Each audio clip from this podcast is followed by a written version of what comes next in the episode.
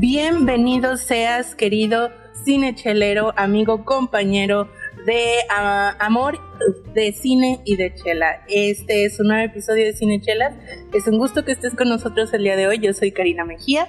Bienvenido. Y desde el otro lado de la ciudad, debido a la contingencia, está mi queridísimo amigo Charlie Acevedo, amigos, para servirles como siempre. Ya tengo y ya tengo mucho, eh, ya tengo aquí al lado mío y ya la quiero abrir y probar la cerveza que tenemos el día de hoy para conmemorar dos cosas el día de hoy.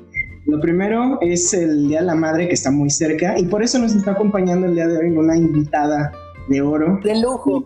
De, lujo, Precisamente mi mamá. Preséntate, mamá. Exageran, exageran. Ana Berta, a sus órdenes. Y eh, tenemos una cerveza aquí de cervecería Wendland, que como todos nosotros sabemos eh, que todas nuestras madres son eh, mujeres ejemplares para nosotros, la cerveza y su historia también. Vamos a empezar entonces, no se despeguen, porque esto se va a muy bien. Comenzamos.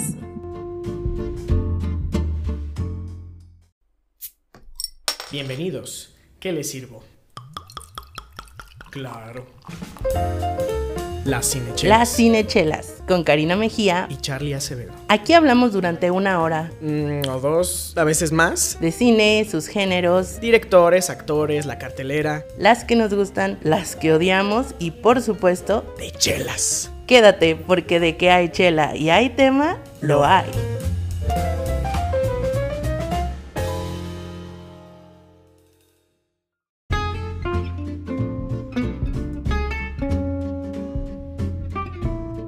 Ya estamos de regreso. Ahora vamos a empezar con esta sección que a mí cada vez me sigue gustando más porque pues es la parte del chisme de Cine Chelas, que es nuestra sección de noticias. Tenemos realmente, eh, gracias a la contingencia, como ya lo saben, no tenemos mucho de qué hablar todavía. Nada se está estrenando, nada está saliendo en cines, todo está saliendo en streaming pero pues las productoras no tienen, no tienen mucho tiempo para empezar proyectos y tenemos muchos de ellos ahorita. Para empezar, esta, la semana pasada se uh, concluyó ya que los hermanos Rousseau, ustedes los conocen por ser aquellos eh, autores de las mejores, yo quiero decir las mejores películas del universo Marvel, me atrevo a decirlo, este, Endgame, Empty War eh, y la de Civil War. De hecho, han sido las películas que donde más personajes, más crossovers ha habido y uh, ellos ahora se van a encargar de producir la película de Hércules live action de Disney. Uh, la verdad es que, bueno, de hecho te lo platicé a ti, mami, ¿no? Con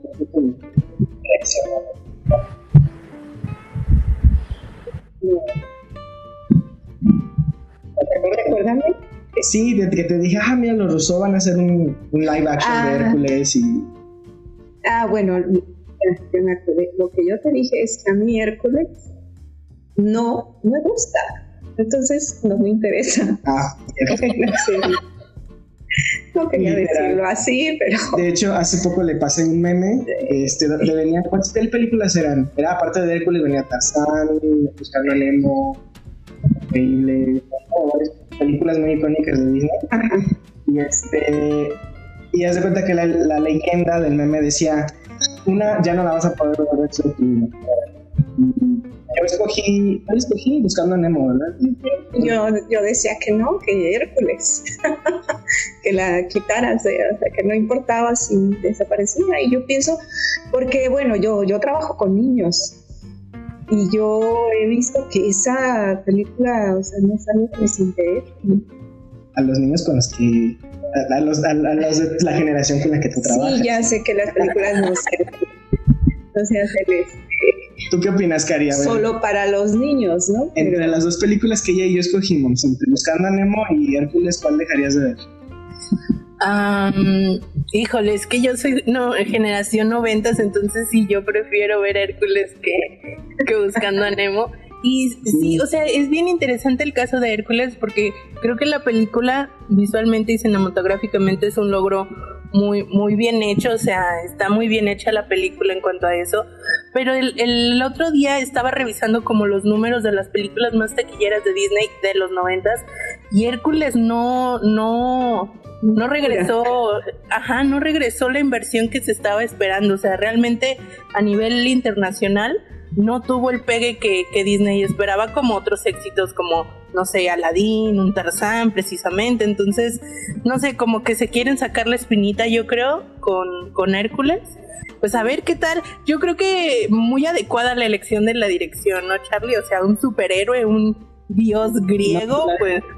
Todavía, por lo pronto, ellos son los productores. Eh, este, no, no hay, no han este todavía definido un director como Ah, tal. Ellos van- y- entonces se me hace que va a ser el efecto Guillermo del Toro, donde ah, nada más le van a poner el nombre de los rusos detrás y este van a supervisar una que otra cosa, le van a dar el proyecto a alguien más y pues, a ver qué sucede.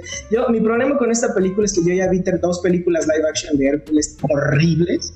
Ah, la una con la que- roca, ¿no? Ay, sí, la de la roca y una que fui a ver en una cita alguna vez, este, una, peli- una película de bajo presupuesto, eh, el, el cast era todos desconocidos, el director era súper prima. Yo no sé cómo llegó esa película a, a las salas de cine. No, te juro que fue un sufrimiento de, de principio a fin. Pero bueno, eh, yo espero realmente que sea totalmente distinta a esas dos versiones porque la verdad es que sí, no, no Claro. quisiera y que sí sea musical, ¿no? No como que ya ves que en Mulan, ahora sí no, nada de eso. Y van a poner a Ricky Martin de protagonista. En español, ah, no. No, creo que ya, creo que Ricky Martin ya no, ya no está para estos trotes. ¿no? Además, ya no es la figura, ya no es la figura este, tan atractiva al, al gran pueblo como, no sé, ahorita la figura que podría ser. No está tan vigente. Ajá, ya no es tan vigente, exacto, como que ya no es el... Sí, no, ya no es... Yo, yo- bueno, yo opino, si lo escogen, no creo, este... pues, ah, Creo que vas a perder varios amigos, Charlie, no sé, lo intuyo. Sí, no, lo siento, lo siento. Yo sé que muchos de, de nuestros fans son súper fans también de Hércules, pero pues lo siento, o sea, realmente no. No, mira, tampoco Hércules me da tantas así como que expectativas. Me gusta mucho la música de la película, pero pues vamos a ver. Siguiendo con las noticias, otra noticia que a mí digo, bueno, ya, por favor, ya párenle, es de que ya Paramount acaban de anunciar que va a haber otra pinche película de Transformers. Supongo, no, no, ay sí, mi mamá está poniéndose la mano en la cara. Este, ya, ¿cuántas han sido? ¿Cinco películas más la de Bumblebee? Esta sería que la sexta, ¿no?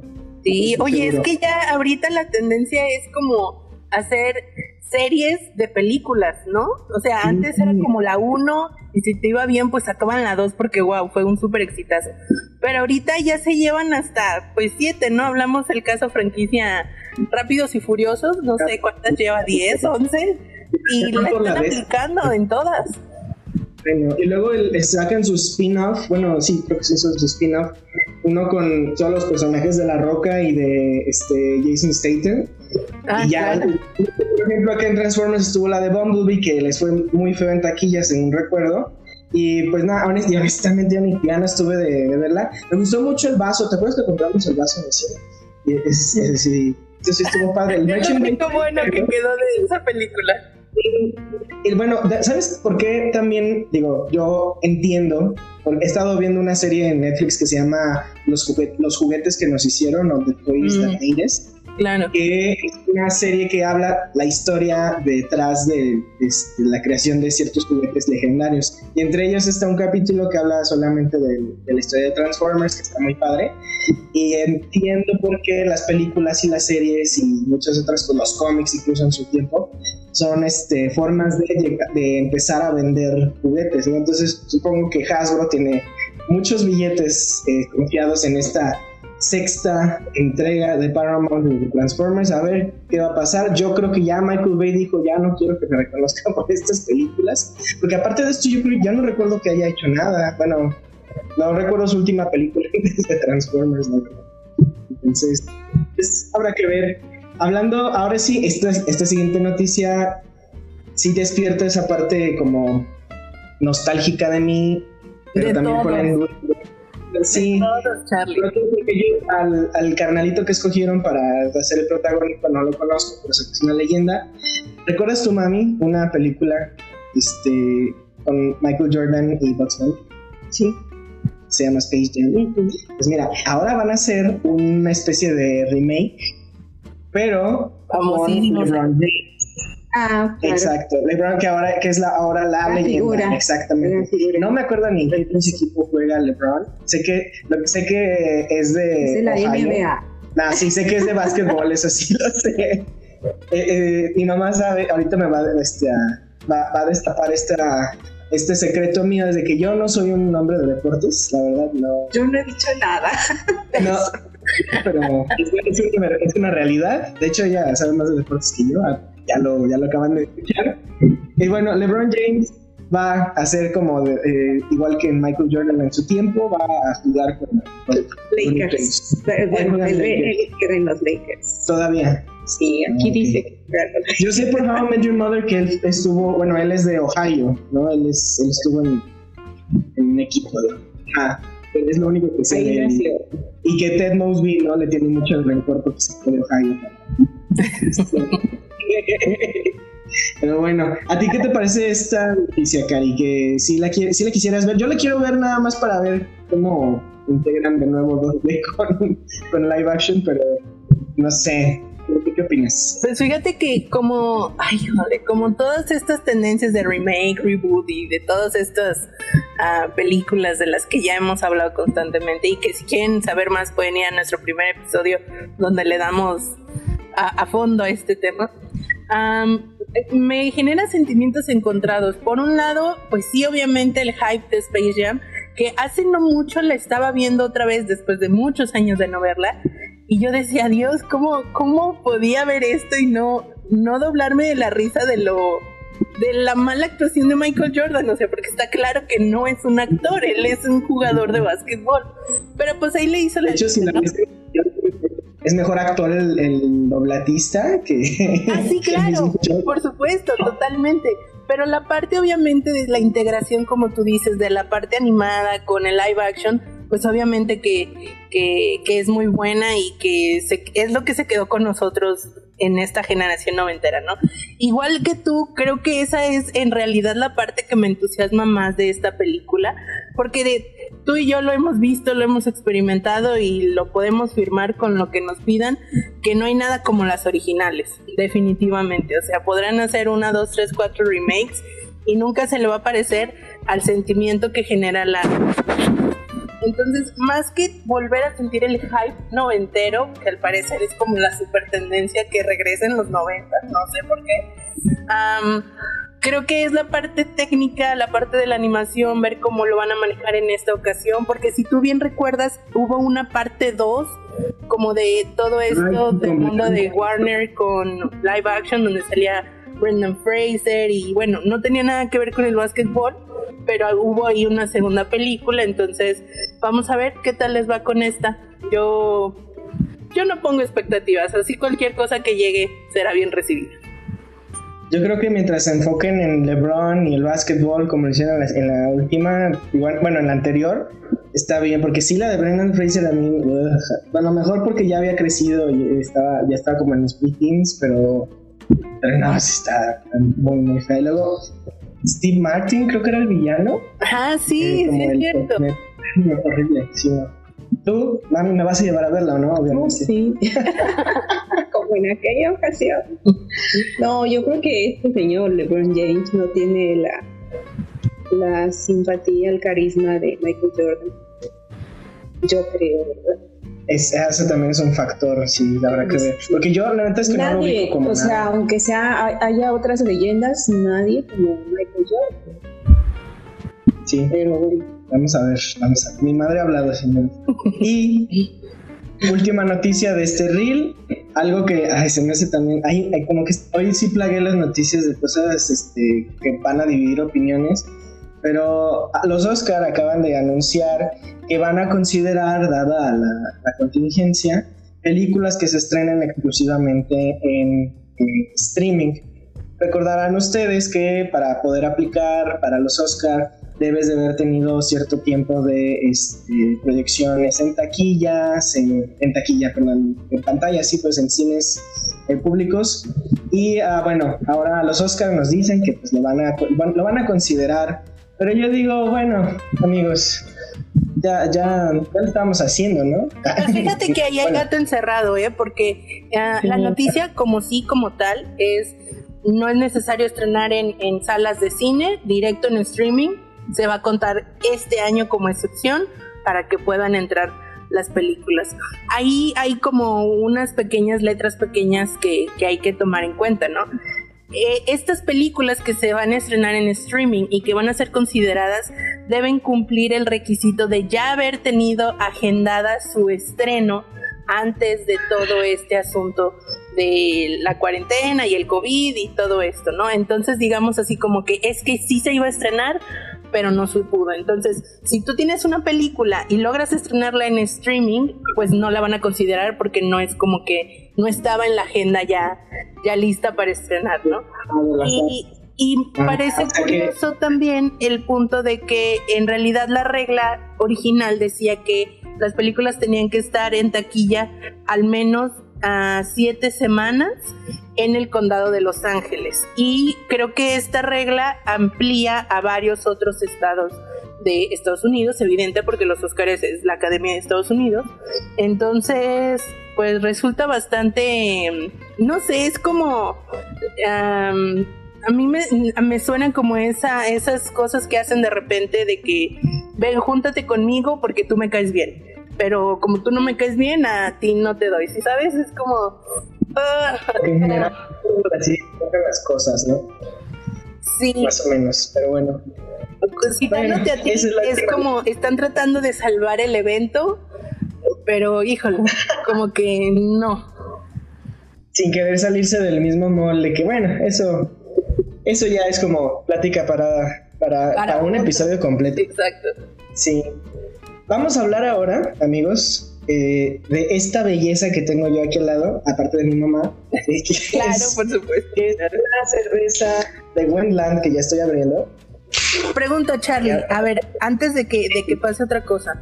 La cerveza, obviamente la tenemos eh, en lata, bueno, no obviamente para todos nuestros amigos que nos escuchan. Esta la tenemos en una versión enlatada. Dame el consejo correcto. Se puede tomar, digo, yo sé que también en la botella se toma directo y pues no pasa nada, digo, no es como que te vaya a explotar en la panza o algo así, pero pues está recomendado que sea mejor en vaso. En el caso de la lata, ¿es mejor igual pasarla a vaso o directo de la lata? ¿Qué onda? Cuéntanos. En el caso de todas las cervezas, y siempre, siempre, siempre que le preguntan a Charlie Chelas, sírvela. No hay mejor forma de disfrutar una cerveza que servida en, en un vaso, obviamente de cristal. Si no tienes copa, cualquier otro tipo de vaso. Eh, si tienes incluso vaso de plástico, pues va. El punto es hacer que cuando la cerveza se, se embotella o se enlata, eh, obviamente hay alguna especie de turbulencia al momento de- de servir el líquido en, en el- en su lata o en su botella. Entonces eso hace que se concentre demasiado su consistencia, pues su carbonatación. Entonces lo mejor es para que rompa, expida todos los aromas, todas la- las notas de sabor, que las sirvas en algún lugar. En este caso, eh, esta cerveza que, es Pink Flaminga de cervecería Wendland es una Brut Rosé eh, IPA. Yo estuve buscando un poco y la verdad es que como este estilo es muy nuevo, apenas lo están inventando, ah, me costó trabajo encontrar realmente una cristalería para servirla. Y la verdad es que, bueno, dije, este es el recipiente más versátil que tengo para la cerveza, que es esta copa, eh, yo la llamo la copa Minerva, que es una combinación de ah, vaso Weizen con este, ah, copa tulipán, con caña, o sea, son varios, son como varios eh, vasos y copas en una misma cosa por sus características, entonces eh, yo aquí la estoy tomando, pero eh, si tú no tienes pues, un vasito y corriente, pues están adelante. Entonces, en conclusión, después de esa cátedra, sírvanla, amigos. Siempre sirva, así como siempre tienes que planchar tu ropa, siempre sírvanse su cerveza. Por favor. Hasta aquí me No, me estoy haciendo una mirada así de, ay, ¿a poco sí? Pero, pero bueno, vamos ahora a ver, bueno, a oler primero que nada, este, ya saben que antes de probar hay que olfatear, meto tantito mi nariz en, en la copa, ah, muy floral, no, incluso de repente puedo percibir algo así como a rosas, no sé si tú lo quieras ver, ¿no? a mi mamá solo. A ver, platícanos, ¿cuál es tu relación con la cerveza? Soy abstemia. Se acabó. ¿Por qué? A ver, platícanos. Me parece que sabe muy mal. La amarga. amarga. No me gusta y no, y no, no tomo. Bueno, entonces mi Ni madre. cerveza, ni, Ni, ni licor. ni tequila, nada. ni cuando mucho baile. Y tampoco. Ponche, ponche de granada, eso sí sé que. ¿No? ¿Tampoco? Sí. Pero. No, de hecho, ahorita que lo estoy pensando, no. Pero bueno, entonces, este. No consuma ponche de granada. Consuman ponche de granada, don Robert, amigos, por favor. Este, pedidos a domicilio, aquí déjenos un mensaje, un pequeño comercial familiar. Y bueno, eh, hablando pues, regresando a Pink Flaminga, es una cerveza creada por eh, las 15 mujeres eh, que trabajan en la cervecería Wendland allá en Baja California. 18 Eh, ¿18? Sí. Ah, caray, me equivoqué. Era un número con un uno y un otro número. Perdón. 18 mujeres y ah, ellas se encargaron de, de ir ah, con un estilo muy complejo y bastante nuevo. De hecho, les decía que apenas las cervecerías lo están probando. Y ah, debo decirles que, ah, bueno, de aroma de entrada, les digo que es muy floral. Sí tiene esa característica de, de lúpulo que es, de una, que es propio de una IPA. El color está bien bonito. Sí. Es una especie de dorado rosado. Está hermoso. Ah, precioso. La espuma es, si hacemos algo de turbulencia, que es agitar un poquito el vaso, no, se disuelve bastante rápido, es una cabeza muy suave. Pero la espuma Ah, la también es rosa, es hermoso. Es lo padrísimo, es lo padrísimo. Ay, no, pues voy a atacar tu cari. Mientras, si tú encontraste algo más en, en el cuerpo, me dices, a ver. Pues yo ya la probé. Al olfato es, es bastante ligerita, no, no es un aroma que te impacte o te invada eh, el- el- la nariz, es, es bastante suave, pero igual como tú dices, muy floral. Y al gusto, híjole, yo creo que esta es mi IPA favorita hasta el momento de todas Ya oficialmente. probado. Sí, no, es que digo, yo no soy muy fan de las IPAs por el, por el lúpulo tan intenso que, la- que las caracteriza, pero esta tiene el así, el nivel exacto de IPA para considerar la IPA y para que no sea agobiante eh, en, en- en la boca. Creo que está deliciosa, está súper ligerita, está a mi gusto bastante refrescante y creo que el show visual que nos da con, con este color definitivamente exquisito, delicioso. Me encanta que la espuma también sea de color rosa. Y desde la lata, ¿no? La etiqueta también tiene un súper diseñazo acá medio medio moderno con todas estas figuras evidentemente el flamingo pero como haciendo a, a esta alusión a, a la fábrica a la cervecería. No creo que creo que está muy completo todo todo el, el, el show todo el espectáculo. Este me está encantando mucho mucho y voy a dejar de hablar para probarlo otra vez. Y mientras la pruebas de nuevo, vamos a hacer un cambio. Es que el, Guille se iba a lebrestar. Voy a hacer ahí 25. 26. Va.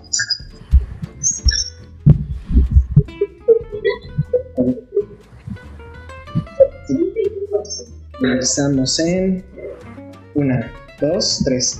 Y mientras la pruebas, yo quiero digo, aprovechando que me enseñaste ya algo de la etiqueta, ¿hay alguna, hay un mensajito por ahí, así como una especie de, de mensaje subliminal? No.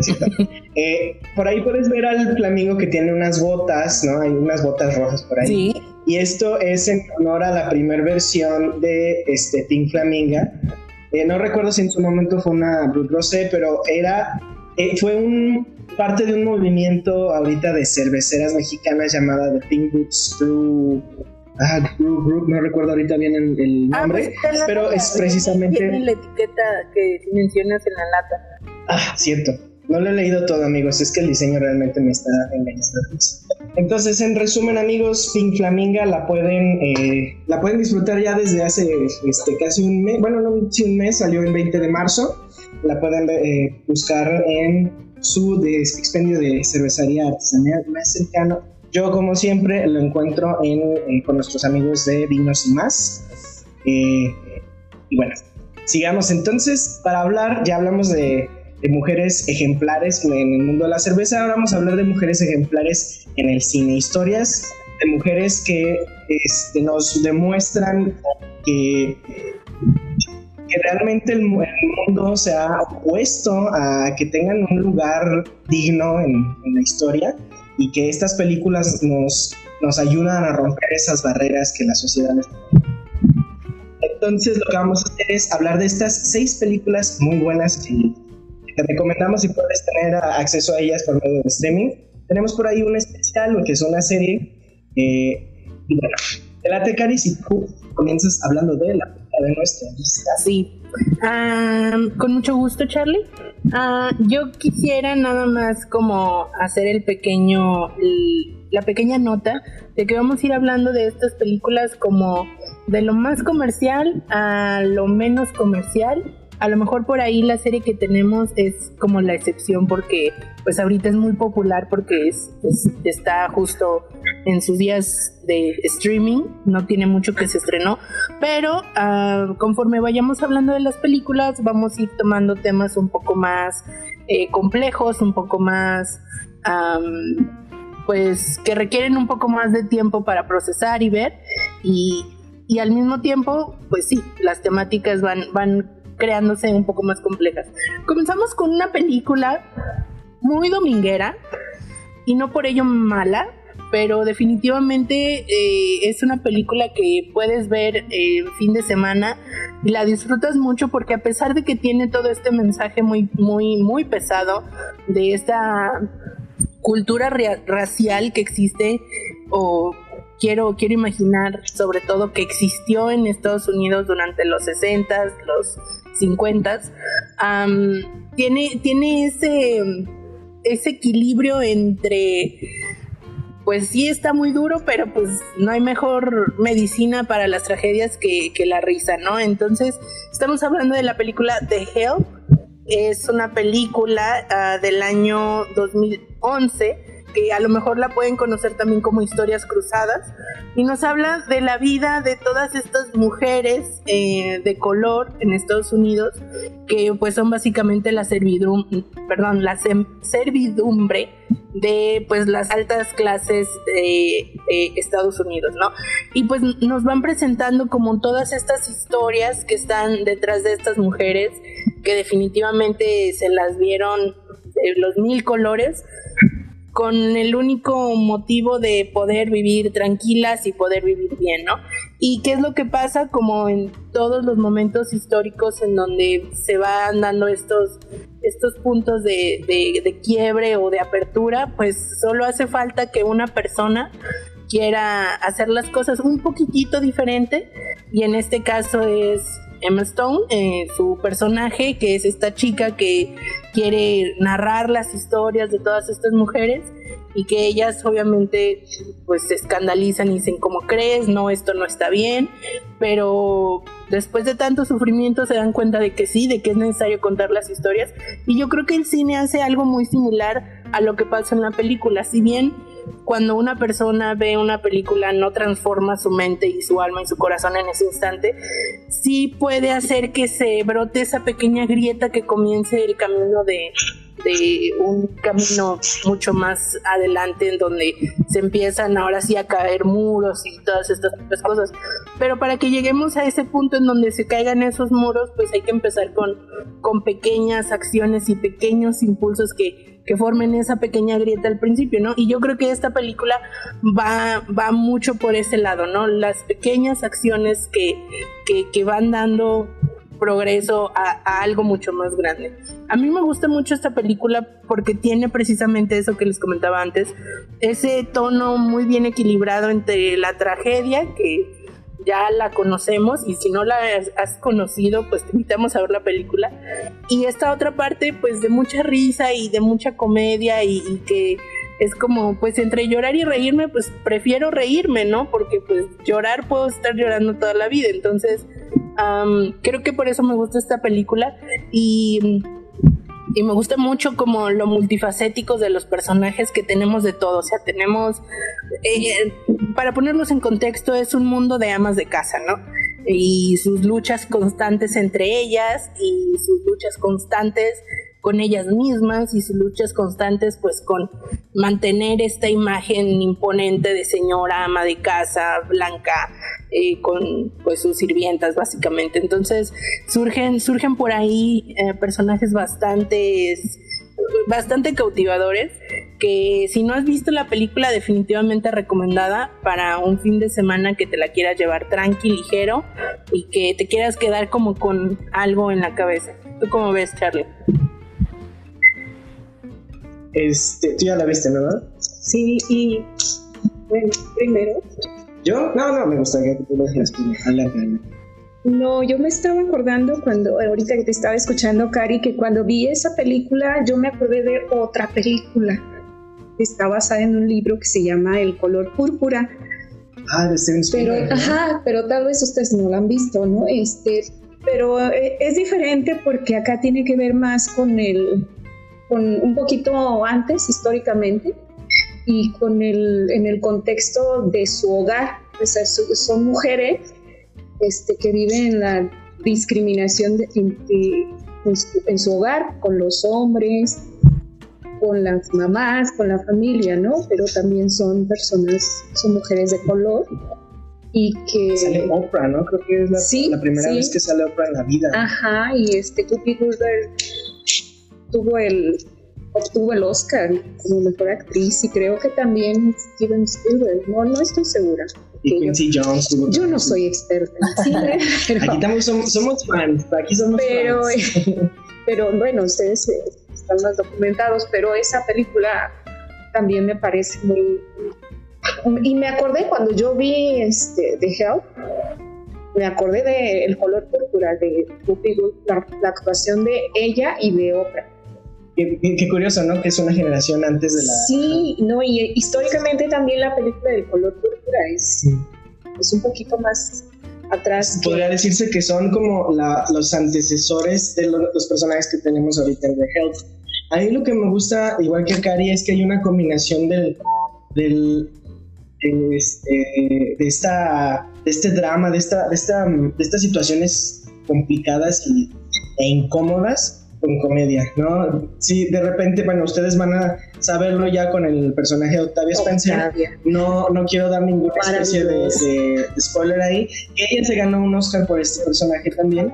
Ah, yo creo que esa línea de personaje pues describe bien lo que está pasando alrededor de toda la película. Y además, bueno, a mí lo que más me gusta de la película, además de esto, es que realmente puede decir mucho sin, sin tanto sí es un elenco increíble, sí es una historia muy, muy interesante, pero por ejemplo a nivel audiovisual, a nivel este, música, ese tipo de cosas, no nos, no nos tiene que decir o que exponer tanto como para que nosotros realmente nos vayamos conectando Yo quiero ahora preguntarles a ustedes cuál, eh, bueno, obviamente tenemos muchas historias de mujeres ejemplares aquí, pero ¿cuál sería su favorita y por qué? Usted primero, señora, por favor. Fíjate que a mí me, gusta mucho el, el, vínculo que establece la periodista Emma, Stone, el personaje de Emma Stone, con, con el, personaje de Viola. Bueno, me quiero equivocar por otra pronunciación pero también eh, lo que, la relación, el vínculo tan estrecho que hace con la niña, con la hija de la señora, que me parece que tan solo por ese hecho mm, la tenían que respetar un poco, ¿no? Un poco, ya, por el servicio que daba, ¿no? Y por la por ocuparse de la niña, ¿no? Le, por querer a la niña. Le corrigió ahí dos tres cositas que solo se supone que hace, esa función la hace la mamá. y así fue valiosa para, la, mamá de la, niña. Y, y cómo fue la niña la que más sufrió cuando, cuando ella Cuando sucedió lo que sucedió. Cuando sucedió lo que sucedió, pero esos vínculos, ¿no? Que a pesar de que no es su hija, ella, ella eh, daba el extra en esa parte, ¿no? O sea, a mí no me toca criarla, a mí no me toca quererla. Yo vengo aquí a hacer el aseo, pero era muy natural la relación que se establecía de, ellas como, como empleadas domésticas con los hijos de las blancas. Y a pesar de los de hecho, ¿no? Y también al personaje de Emma, no me acuerdo cómo se llama el personaje Ah, sí, de Emma, la- con, con la que estaba en su casa, ¿no? La que despidió su mamá. Exactamente, ¿no? Y que, Y eso es y que es pues, un... Bueno, continúa, continúa. continúa. No, eh, pero eso tú lo dijiste, Sí, lo dije yo, ¿eh? lo dije yo, lo dije. Ok, así. Sí, e- y es, eso es lo más interesante, ¿no? Cómo de Esos repente- vínculos tan fuertes, ¿no? cómo entre ellas se ayudan a ser mujeres fuertes. A mí, bueno, por mi lado, creo que voy a hablar también como de la de química de dos personajes. Y hablo del personaje de Jessica Chastain y de, de esta Octavia Spencer, que, bueno, pues, ustedes ya, ya hablamos de estas chicas blancas de que son esposas trofeo, que tienen al marido doctor ingeniero y que toda su vida ya está resuelta nada más con haberse casado. Pero también tenemos este otro, este otro personaje que es el de Jessica Chastain que no puede tenerlo todo porque simplemente ella no es así, ella no, ella No es no, no, no encaja en los estereotipos. ella no puede tener hijos, no, no es niña bien. exacto, es la niña bien, exacto, como dice aquí mi mamá. En realidad, entonces cuando llega el personaje de Octavia Spencer a su casa, hacen ese vínculo donde, donde de repente está ya ven que ya- Octavia Spencer es muy expresiva, ¿no? Sus ojos lo, lo- lo dicen todo, todo, todo, todo. Casi como los de Tom Hardy. Exacto, ay, los de bueno, ya, enamorada ella. Entonces, entonces, este, a mí me gustó mucho cuando ella empezó a descubrir que era un desmadre, bueno, a nivel así como organización, el personaje de Jessica Chastain. Entonces, de repente, como una se apoya a la otra, ¿no? Una le da trabajo, le da esta como seguridad, le da un buen trato, básicamente, y la otra simple- simplemente le da cosas para ser una, una persona más completa.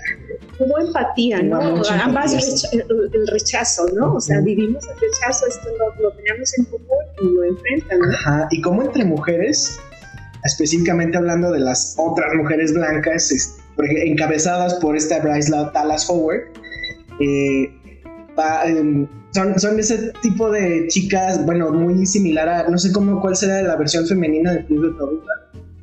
Es- no, no sé, pero es algo muy similar, así como de... "Ay, Lulú, el club de El Lulú, Club de Lulú. porque de ahí, de, de ese cómic, to- tomaron lo de Toby. Entonces es Lulú. Dato histórico.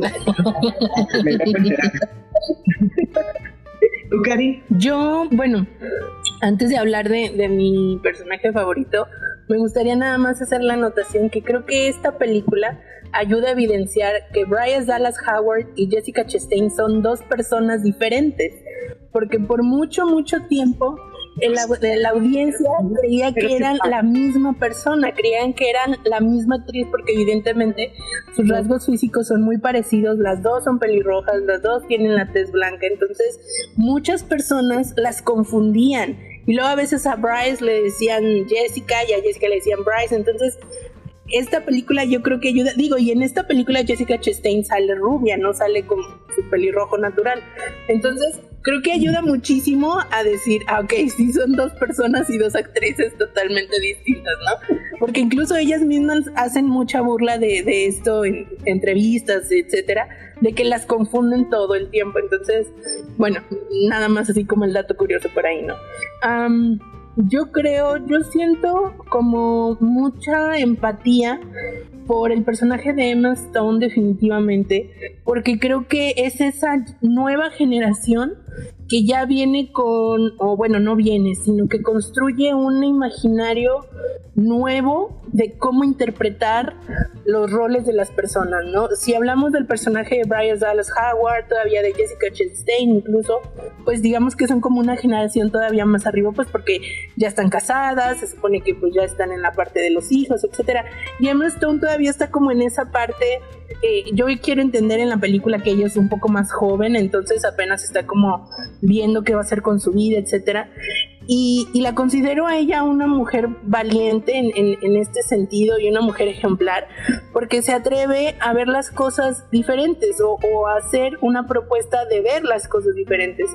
Y sin duda el, el papel de tanto de Viola como de Octavia también son de mujeres ejemplares, porque no solo se trata de vivir las cosas que nos tocan vivir, sino salir y decir, estoy viviendo esto, ¿sabes? O sea, es como, como hacer partícipe al mundo de que, hey, esto existe y muchas veces, y ellas obviamente vivían en miedo, vivían en, en, amenazas constantes y e, ese tipo de, de ambiente te enseña que calladita te ves más bonita, ¿no? Y a veces ni siquiera eso es suficiente. Entonces, el hecho de, saber toda esta normativa y aún así decir, no quiero vivir esta vida y vivirla diferente implica hablar, creo que ese es un acto de muchísima valentía que está ejemplificado aquí con dos casos, pero que en la vida real, pues imagínense la cantidad tan grande de, de mujeres y de personas en general que han tenido que vivir situaciones similares y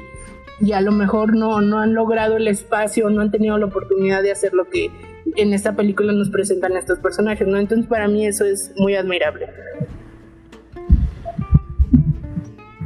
Y creo que tiene mucho que ver, o bueno, yo, yo sí diría que dentro de una trilogía yo podría poner entonces el color púrpura, historias eh, cruzadas y la siguiente película que eh, también nos presentan a tres tres eh, protagonistas muy particulares, cada una de ellas tiene una personalidad muy especial.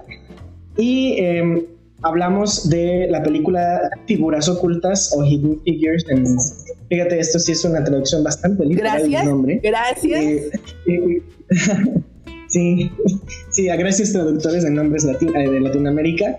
Cuenta la historia de ah, tres talentosísimas mujeres que estuvieron detrás de, la misión a la Luna en, su tienda en 1969. Nada más que no recuerdo ahorita el nombre de la, de la principal. Ella, ¿cómo se llamaba? Eh, ella, Mero.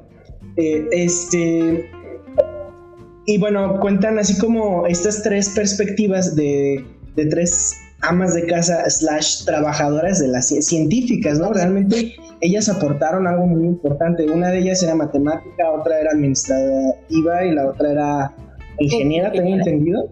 Y cada una de ellas en la película nos demuestra eh, su forma de poder, bueno, más bien no de poder, de cómo tuvieron que abrirse espacio y tuvieron que este, darse a notar, este, tuvieron que, este, golpear un par de codos, tuvieron que este, gritar, este, hacer y deshacer para realmente lograr lo que querían, ¿no? Y bueno, tienen cast súper chido. Otra vez tenemos a Octavia Spencer, tenemos a Tiraji P. Henson como Katherine Johnson y a la cantante Janelle, bueno, Monet, no, sé cómo se pronuncia, pero que su música está muy padre. De hecho, se les recomiendo que, la escuchen. Es muy, tiene una voz muy chingona.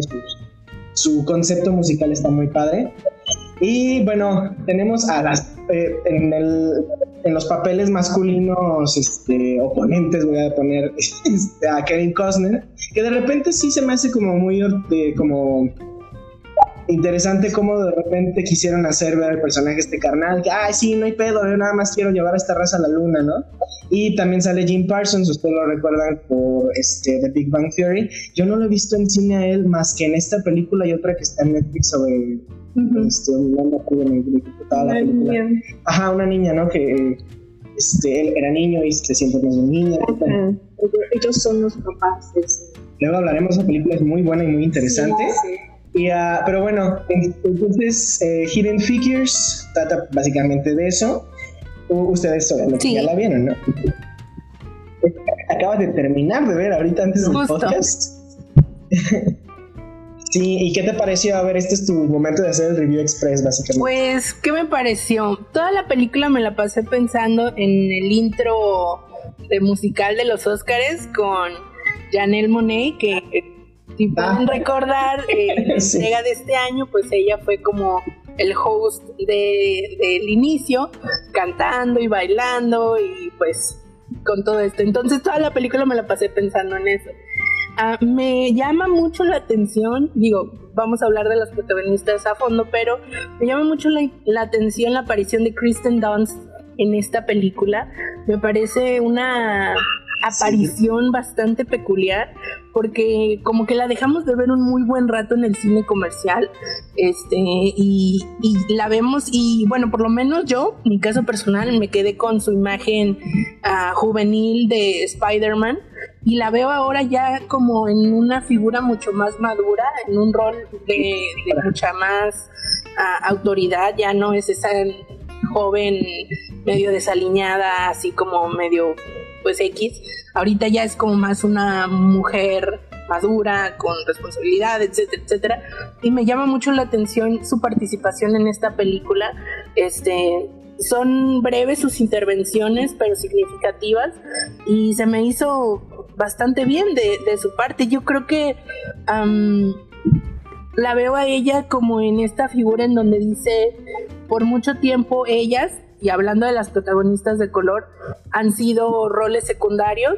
Creo que ahora me toca a mí, como actriz blanca, etcétera, tener un rol secundario que las apoya a ellas como protagonistas. Entonces, digo, yo me imagino esa conversación en mi cabeza, ¿verdad? Nada de esto es oficial, pero es una interpretación que me gusta, em, me gusta darle a lo que vi porque eso es lo que sentí al ver su, su trabajo muy, muy de la mano con Octavia, que bueno, definitivamente como ya lo hemos visto, ella lo hace espectacular, sus ojos no le dejan mentir ninguna emoción que está sintiendo y creo que este tipo de películas definitivamente cumplen muy bien su función al evidenciar tal cual, creo que el título nos pronostica muy bien lo que vamos a ver, todas estas figuras que pues permanecen en el, en el anonimato total por muchas décadas y tienen que venir a ejemplos como esta película a destapar a la luz todos los logros que estas mujeres han logrado sin su debido reconocimiento como si se le ha dado a pues muchas otras figuras masculinas, ¿no? Y es impresionante, o sea, a lo mejor el día de hoy tú y yo, Charlie, podríamos estar como, como más acostumbrados a la normativa de, de una equidad de género, este, pero ver el desfase tan impresionante de que ni siquiera podía entrar a una junta cuando ella era la que estaba haciendo todas las matemáticas para que se lanzara un cohete. Y es que no existe el protocolo para que una mujer esté en esta junta. O sea, es como, ¿de qué me estás hablando, no? De what? Ajá, o sea, que eso es de lo más... Sí, nos a mí me parece también que es como algo que como yo millennial no me puedo creer que exista gracias también a, esta persona pues que me crió dentro de estos parámetros. Y es y bueno antes de yo de yo decir como mi favorito a ti qué te pareció la película muy buena muy buena porque además es real no es un hecho real y, yo creo que eh, si, si esas cosas no hubieran pasado no estaríamos aunque todavía tenemos que exigir derechos pero fue como básico que ellas mostraran el poderío, el, la capacidad de las mujeres, que, pueden superar a, los hombres. Yo creo que este, lo explicó muy bien Eduardo Galeano, ¿no? de la mujer sin miedo. ¿no? Ya, ya lo escuché en algún momento que el miedo de los hombres es a que las mujeres pierdan el miedo, ¿no? Y ellas perdieron el miedo, ¿no? y no se quedaron con que tú no puedes y, eh, se brincaron el obstáculo, pues. E incluso una, o sea, con los obstáculos hacían las, cosas de todos modos. O sea, yo recuerdo esta escena que a mí se me hace súper ridículo. O sea, que, que en algún momento sea real, haya sido real el hecho de que esta Catherine tuviera que ir hasta el otro lado del campus al baño, porque solo, y esto ya es un tema más racial, pero de todos modos son como que ese tipo de, obstáculos que también se les pasa También el de Hell, ¿no? Este, el baño, era, una situación del baño. Un baño exclusivo para, este, para la raza negra, o sea, ese es me hace como... Ajá, no vaya a ser que tú también te, hagas eh, súper fuerte y súper longevo. Sí, no puede ser que se te contagie el color por ir al mismo baño. Así. Exacto, o sea, ¿qué pedo con eso? Entonces, a mí se me hace súper irreal, pero bueno, yo quiero mencionar que mi personaje favorito aquí es el de Octavia. No, no, no es nada más porque de las tres es mi actriz favorita, sino porque no sé, creo que ella, ella no nada más como que sobresalió ella, ¿no? Ella ayudó a todo su equipo de trabajadoras, estas personas que tuvieron que aprender a que este em, empezar a generar una especie como de lenguaje de computadora, bueno, algo similar a la computadora, para poder este, salvar sus propios trabajos, sus puestos y realmente estar dentro de, todo ese proyecto que era mandar cohetes a la luna. Entonces, eh, siento que ella de alguna manera me parece como la, la, que más sobresale. Las otras dos también tienen sus, sus méritos muy chidos, pero para mí Octavia para siempre funciona. Para mí sí. De hecho, y quiero hacer un paréntesis, si quieren seguir viendo más poder Octavia Spencer, pueden ver este, esta serie en Netflix que se llama MJ Walker. Este, uy, una mujer hecha a sí misma, algo así se llama, tiene un nombre muy largo. Sí, algo Pero eh, bueno, ese es, hay un paréntesis cultural, está muy buena, mi mamá llega la vimos, está, está muy, muy padre. Y también habla de una, historia real, muy similar, de hecho. La primera mujer este, empresaria, empresaria que llegó a ser millonaria. ¿A ti, Cari? A mí. ¿Quién te sí, definitivamente Octavia. Este, me gusta mucho el papel que hace Jim Parsons porque es una evolución real del, de los de los prejuicios que tenemos a las personas, o sea, no no me parece irreal hablar de que las personas obviamente evolucionan. Y eso es lo que pasa con el personaje de Jim Parsons. Él obviamente al principio, obviamente que la hacía a un lado, obviamente que no la tomaba en cuenta, ni siquiera la tomaba en serio, le ponía trabas, este, y simplemente pues porque así funcionan las cosas, ¿no? Incluso creo que, digo, no tiene que ver con el personaje de Jim Parsons, pero hay una escena en donde está Octavia en una biblioteca y le dice así como la bibliotecaria, no queremos problemas y ella pues no le estoy dando problemas así como pues váyase a su sección de la biblioteca y ella pues es que ahí no hay libros que, que, del que me interesan. Y la señora le dice, pues es que así son las cosas. Entonces, creo que precisamente el personaje de Jim Parsons es como este, esta voz que dice, así son las cosas, ¿no? Pero evidentemente llega el punto de, de la evolución en el personaje y me parece que eso es como como, como de rescatar, en donde está la opción de decir, bueno, puedo hacer que las cosas sean diferentes, puedo hacer que, que, esto que es así ya no lo sea porque le está afectando a alguien, porque no está funcionando para todos, o sea, no porque la mayoría estemos cómodos y vemos que ella no, pues no, no puede continuar, ¿no? Este, y me gusta mucho que, que llega el punto en la película en que pues ya se fraterniza, ¿no? Y que logran hacer equipo, eh, que al final de cuentas es eso, ¿no? Los dos tenían el mismo objetivo que era llevar el hombre al espacio y, pues juntos lo logran, y, cediendo y, dando espacio como, como a nuevas, nuevas prácticas y nuevas mm, formas de entender a, las otras personas es que se llegan a, a, hacer cosas que no se habían logrado antes, como era llegar al espacio, ¿no? Entonces, creo que me gusta en ese sentido.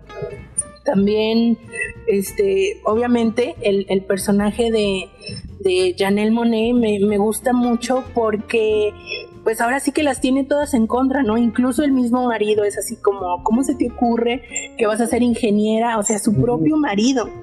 Y ella creo que tiene, digo, estoy segura que, el personaje de la vida real también era igual de sagaz y por eso logró tener los resultados que tuvo, la forma en la que le habla al juez, o sea, que tiene que ir con un juez para que le autoricen estudiar en una escuela en donde solo van personas blancas, ¿no? Entonces, este, me parece un discurso súper padre el que da en esa escena.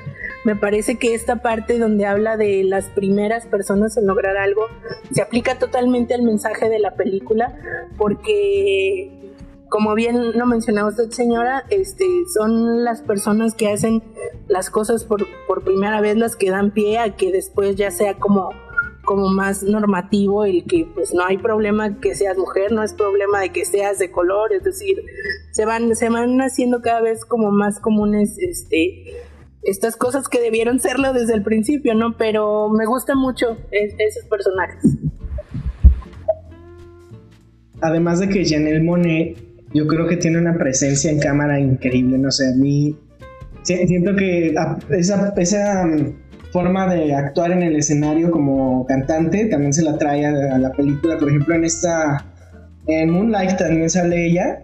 Y no sé, siento que, siento que tiene muy guapa. No sé, me gusta, me gusta mucho. Es muy guapa, sí. Y bueno, vámonos. Y bueno, y ya me acabé la cerveza. Oh, demonio. Bueno, vamos a nuestra siguiente en la lista que este ya no tiene tanto el tema racial por ahora, pero tiene un tema todavía más complejo para mí. Las dos, las dos primeras fueron es una es la última. Estas dos primeras son así como Ajá, las más sencillas de digerir. La siguiente, bueno, es la última buena película de Tom Hooper antes de que hiciera los Cats. Sí, lo siento. y eh, precisamente La chica danesa. Que, ah, bueno, cuenta con un cast también muy chido. Ah, un cast que yo puedo resumir en dos personas: Freddie Redmine y Alicia Vikander. Claro. Nada más. Yo creo que eh, los demás. No, no es que no valga la pena revisarlos, pero para mí solamente la película son ellos dos, ¿no? y cuenta la historia de este el pintor ay, Wagner. no recuerdo su nombre Einar Wagner bueno es que cuenta una historia real no está basado en, hechos reales y eh, él es un pintor que está casado y tiene una carrera ya como artista y de repente al momento de posar para su esposa que también es pintora con un vestido, él empieza a descubrir que realmente se siente mujer. Más bien que su persona, o sea, que su yo real es una mujer. Y en toda la película se trata de cómo él hace esta transformación a la persona que él realmente es. Y, uh, híjole, yo creo que lo que más me gusta de esta película es la, a mí me, gusta mucho Red, Red Redmine como mujer, es muy guapo, pero Alicia Vikander y su personaje, además de que realmente la merita el Oscar, que bueno, que sí se lo dio, creo que habla de una evolución que este, de, todas estas personas que probablemente podríamos estar alrededor de, de las personas que perdón, perdón si me equivoco, transgénero, Sí, sí, lo dije. ok. De las personas transgénero, yo debo eh, confesar en este momento que hace un par de años yo todavía estaba como, no en contra, pero todavía no entendía realmente que una persona no puede estar contento con su cuerpo tal y como es, con su género, con este, con simplemente tener algo colgado entre los pies, no puedes estar contento. Yo decía, pero ¿por qué no? Y de hecho, fue después de haber visto un documental que se mexicano, de hecho, que se llama la. Eh, ¿Cómo se llama? Miss Bangkok, que, que cuenta. Que cuenta también la historia de una persona transgénero muy, muy padre, se los recomiendo. Entonces, eso me preparó para poder realmente poner, poder entender qué estaba sucediendo en la chica danesa. Y, uh, y toda, toda la película, la verdad es que es una orquesta visual del fotógrafo que todavía no me prendo su nombre de Tom Cooper en su momento que realmente hace estos cuadros cuasi renacentistas con la fotografía. Y ahorita voy a buscar el nombre, pero hoy les cedo el micrófono para que ustedes también me, digan qué les pasó y qué les pasó al verla. Señora, por ¿Tú ya la viste, no? Sí, ya, va, pero es la invitada, adelante. ¿Qué te digo? esa película me parece que es muy ilustrativa del proceso que puede vivir alguien, ¿no? Porque él pareciera el personaje de, Eddie, lo descubrió un poquito tarde, ¿no? Sí, ya estaba casado, ya eh, este... Sí, ya tenía una familia, se puede decir, no tenía hijos, pero pues ya tenía una vida hecha, ¿no?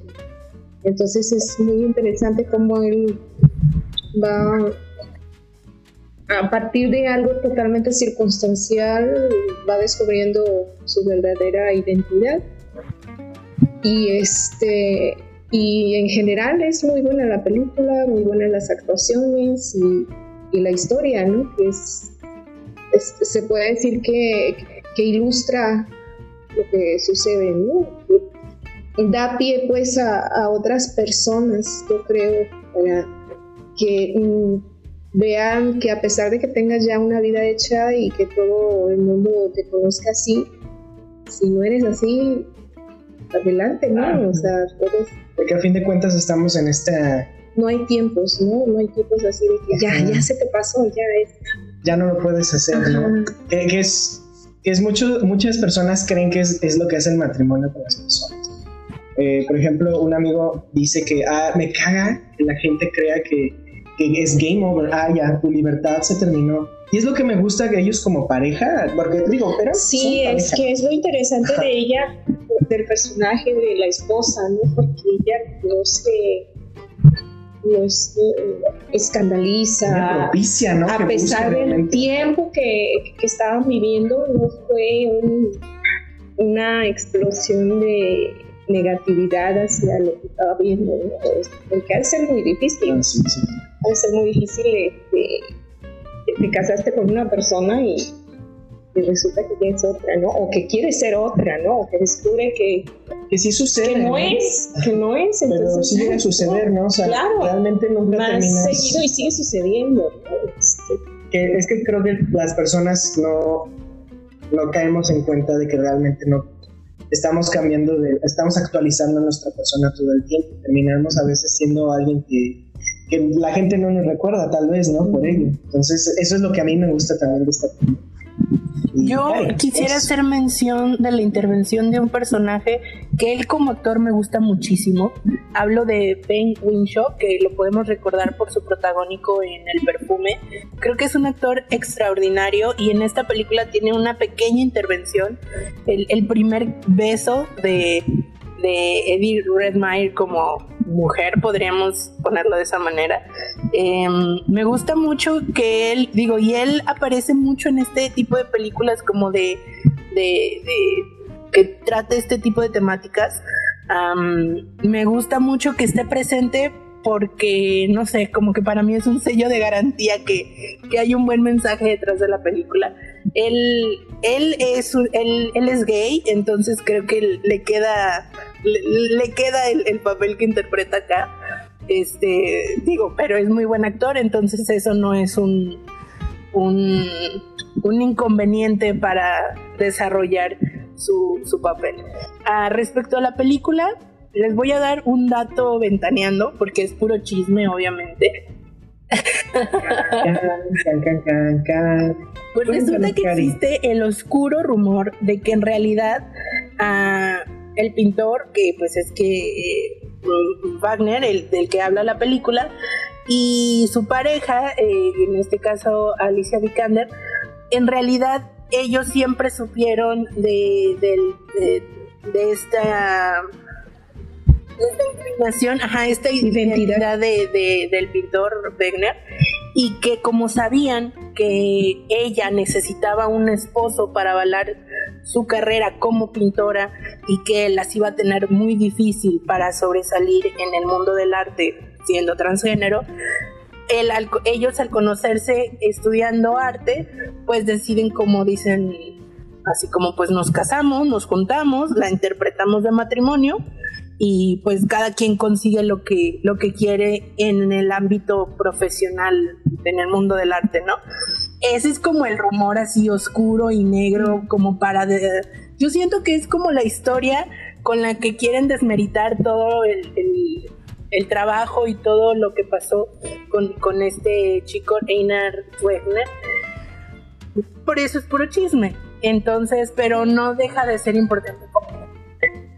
Pero tiene lógica porque era mujer en un tiempo en que no era Sí. fácil que una artista mujer sobresaliera y este y que él también tenía sus limitantes entonces no dudo que haya sido así y que luego este también acordaron no salir del closet Sí, yo creo, yo creo que Ajá, por eso. Es cierto. De hecho, que, me recuerda. Claro, yo creo que por eso ha sobrevivido el rumor hasta el día de hoy, porque sí, definitivamente tiene sentido que las cosas se hayan desenvuelto de esa manera, ¿no?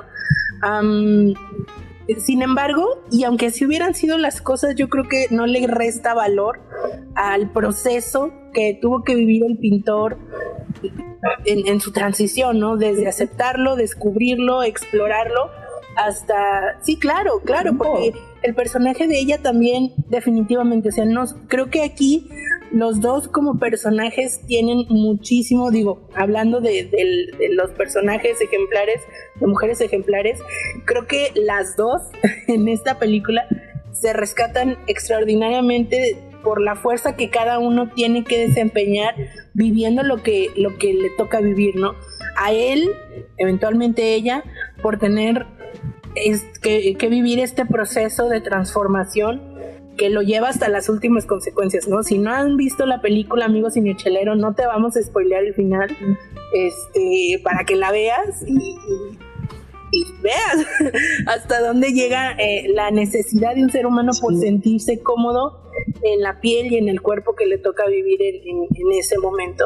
Y por otro lado, definitivamente el personaje de Alicia Vikander, híjole, yo no sé si yo tuviera la fortaleza de sostener una situación como lo hizo ella, de acompañar a este ser humano que ella amaba. O sea, a ella no le importaba si era hombre, si era mujer, si no. O sea, ella amaba a este ser humano y creo que ese es un ejemplo maravilloso de que el amor no es cómo se ve la persona y me enamoro de cómo te ves y cómo, cómo actúas, ¿no? O sea, creo que el amor trasciende todas esas cosas como superficiales. Evidentemente su relación, al igual que él, se va transformando y así a lo mejor era una esposa, pues después se convirtió en una amiga que fue completamente inseparable en todas las, las, etapas de transformación y que estuvo ahí hasta el último instante como, como lo que él necesitaba, no como lo que ella quería hacer, porque obviamente que ella lo seguía queriendo como, como si fuera su esposo, pero tuvo, tuvo el muy buen criterio de darse cuenta de que ya no lo podía seguir queriendo de esa manera, pero no por eso lo iba a dejar de querer, ¿no? Entonces, eso me gusta mucho, mucho de, de ese personaje.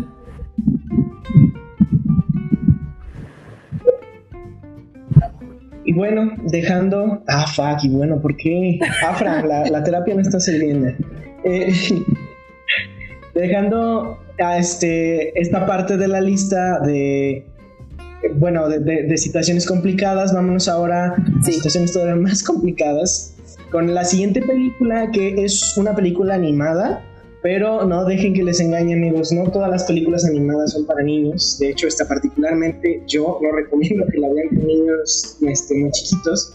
Es una película que yo vi por primera vez en Netflix y que ahorita la pueden ver en Netflix precisamente, que se llama The Breadwinner. En español se llama El pan de la guerra, que es también una traducción horrible. Eh, breadwinner, amigos, eh, básicamente es un término en inglés que quiere decir la persona que pone el pan en la mesa, ¿no? Y ustedes, yo les pregunto a ustedes, a Karina, a Mami, ¿quién es la persona que suele poner el pan en la mesa en, este, una familia general? Pues en un contexto tradicional, el papá, ¿no? Bueno, sí, ajá, o sea, en el contexto tradicional, si mi mamá acaba de decir que ella, claro que sí. Proveedor, sí, el proveedor es la mamá. Exacto, entonces... Es que yo he hecho en la cuarentena. ella, ella es de, de, Bread Baker, básicamente. Pero The Breadwinner, bueno, el término se refiere, como ya lo dijeron, a el papá, ¿no? El hombre de la casa, la persona que, que provee. Que exacto. Y aquí, bueno, da la vuelta a la historia alrededor de este término precisamente. Cuenta la historia de, no, no recuerdo nombres, la verdad, ahorita, de una niña. Parvan que eh, atrás la... Barbana. ¿Cómo, cómo?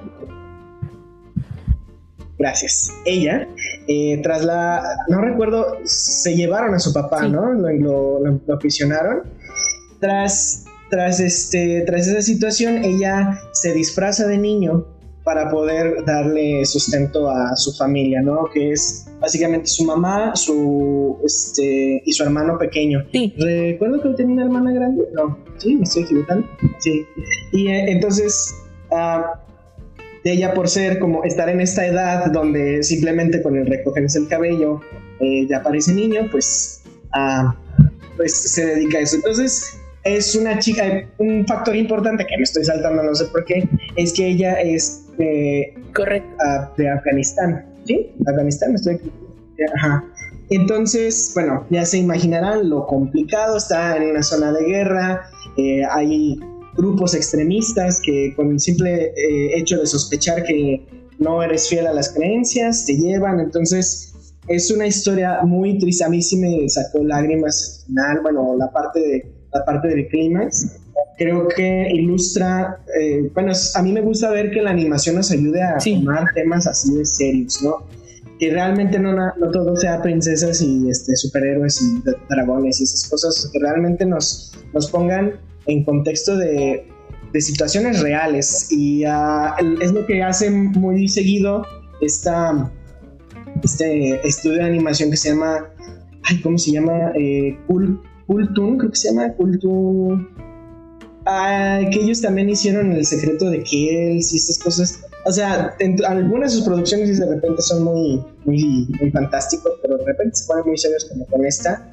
Y es, es, es una película muy buena que realmente les recomiendo. Cari, No la ¿tú vi hace la mucho. por cierto? ah, la veía mucho, mucho en mis recomendaciones de Netflix, pero no me animaba. Sabía que era una temática bastante pesada y que, híjole, emocionalmente puede drenarte bastante al ver esto. Yo por eso amo la animación.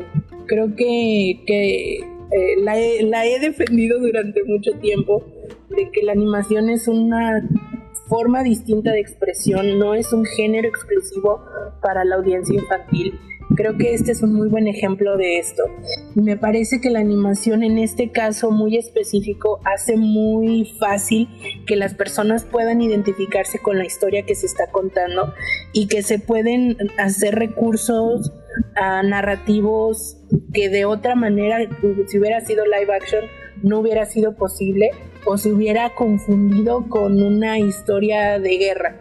Y esta historia no va sobre la guerra, va sobre la lucha de una niña por sacar a su familia adelante. Sí, obviamente en un contexto de guerra, pero ahí no es, o sea, ese no es el mensaje primordial. O sea, me parece que me encanta, me encanta mucho las, los fragmentos en donde ella le cuenta este, esta historia a su hermanito y que se van desplegando una serie de animaciones extraordinarias, completamente fantásticas.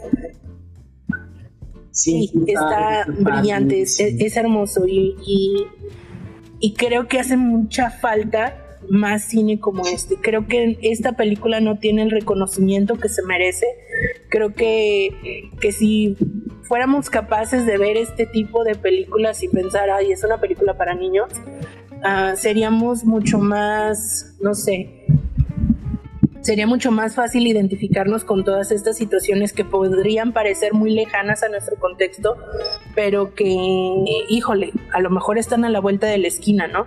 Y que precisamente, repito lo, lo que mencionaba antes, no necesita haber una situación de guerra para que una persona esté viviendo las dificultades que vive esta familia en particular y esta niña que definitivamente como personaje se las lleva todas como mujer ejemplar, ¿no? Porque decide tomar el rol de proveedor de su familia al ser la única que puede salir a hacerlo. O sea, es una cuestión de vida o muerte, porque ni su mamá ni su hermana pueden estar en la calle. O sea, el régimen talibán impide que las mujeres salgan de, de la casa sin compañía de un hombre. Y el único hombre que hay en su casa después de que se llevan a su papá es su hermanito, ¿no? Entonces, está toda la situación en contra, está todo a, a, a, a, que la lleves de perder. Y aún así, esta niña tiene la interés y la fortaleza de decir: es que no hay de otra, hay que salir y hay que hacerlo.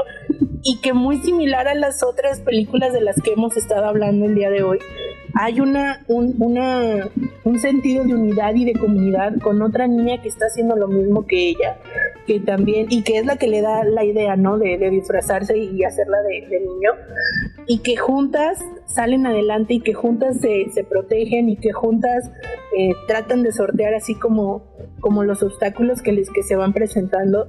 Sí, es una historia, híjole, prepara, prepara la caja de, de Kleenex para que estés cerca de ahí. Definitivamente yo no, yo no podría ver esta película sin llorar litros y litros de lágrimas porque sí es muy fuerte, es muy impactante y, y, te llega, te llega muy duro. Me encanta que el final, no se los voy a decir amigos, porque quiero que la vean, pero me encanta que el final no es, no es conclusivo, o sea, no es decisivo, no te dicen, y vivieron felices para siempre, no, o sea, te lo deja así como, bueno, y pasó esto y, cada personaje como en un espacio distinto, pero te deja como con la esperanza de decir, bueno, hay algo más, ¿no? Entonces, creo que es una película que, que debes ver por lo menos una vez en la vida, porque te acerca mucho a, la humanidad desde una perspectiva tan extraordinaria como es la animación de esta película.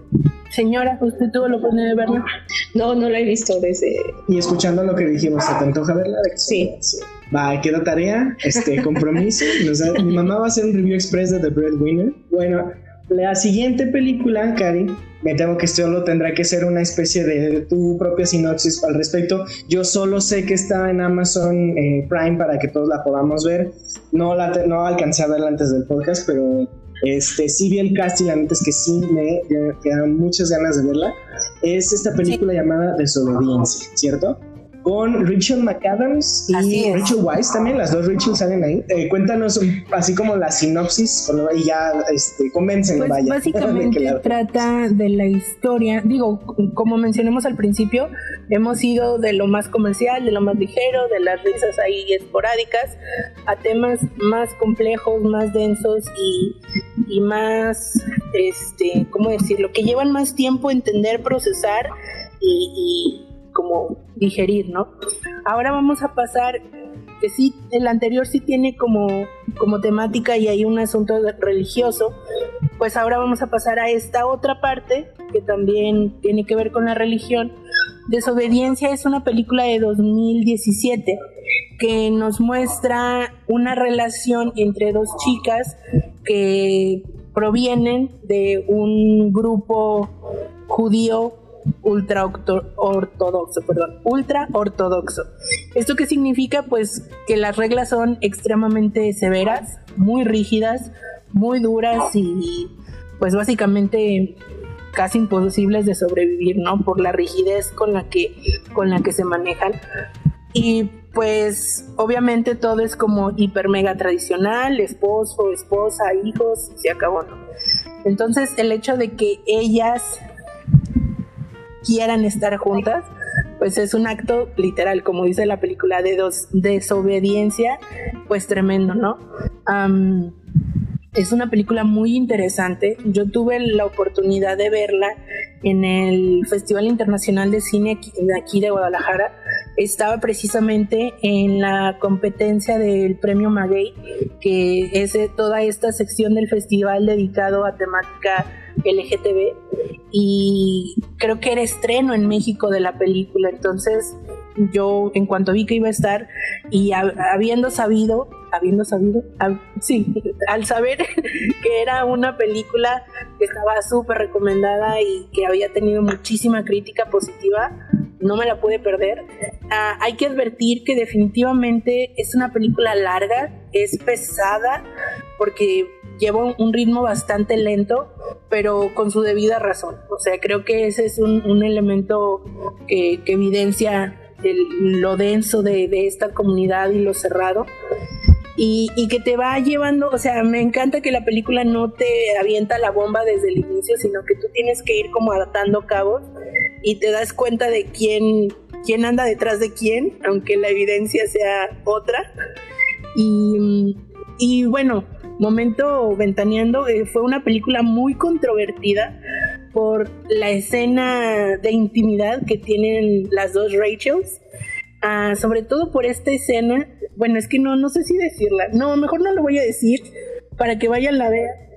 No, no, no queremos spoilers de la película, porque sí vale la pena que, la vean y que ustedes mismos se hagan como su, su, propia opinión sobre, sobre esta escena, qué significa, este, por qué, por qué se valida, no sé, creo, creo que sería mucho más interesante que cada persona lo vea y, se formule su propia opinión al respecto. Señora, ¿usted tuvo la oportunidad de verla?